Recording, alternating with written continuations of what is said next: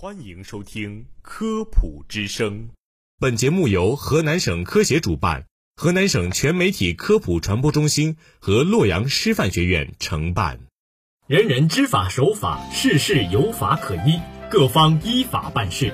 这里是科普之声，法治在线，让我们共同捍卫法律的尊严。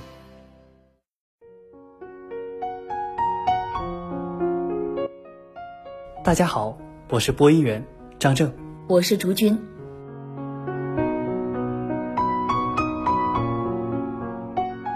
闲暇之余，和几个好朋友一起去 KTV 唱唱歌，放松一下，那是再正常不过了。竹君啊，你知道有哪些人不能够去 KTV 这种娱乐场所吗？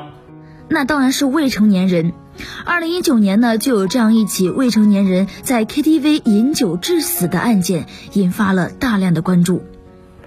确实，一名未成年人受邀与几个朋友一起在 KTV 内喝酒唱歌时，突然发生休克，昏倒在地，经抢救无效死亡。KTV 与同行伙伴对其死亡是否应当担责？二零一九年十二月十七日。河南省南阳市卧龙区人民法院对这起生命权、健康权、身体权纠纷案作出一审判决。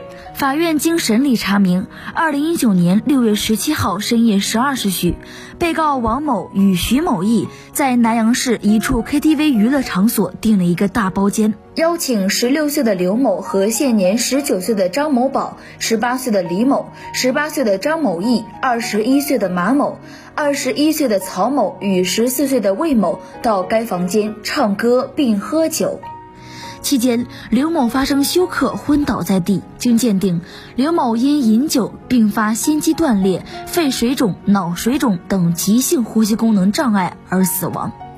事发后，刘某的父母一纸诉状，将该 KTV 及所有同饮者诉至法院，请求判令被告方共同赔偿经济损失七十万元。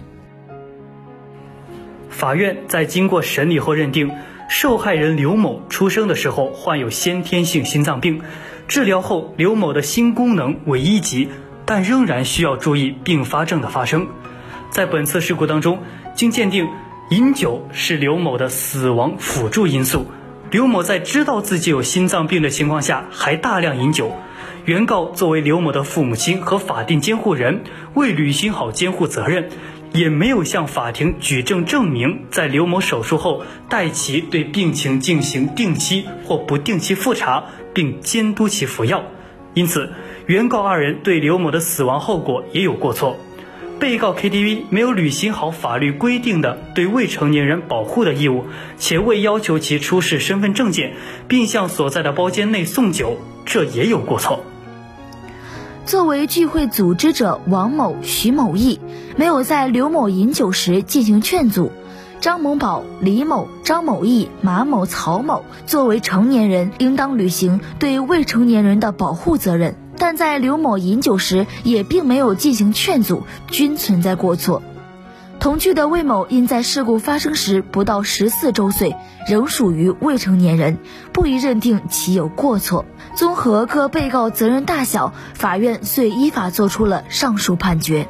综上所述，防止未成年人进入 KTV 之类的成人娱乐场所，除了孩子本身的自控之外，也离不开家庭的教育和社会各行各业对本身的监管。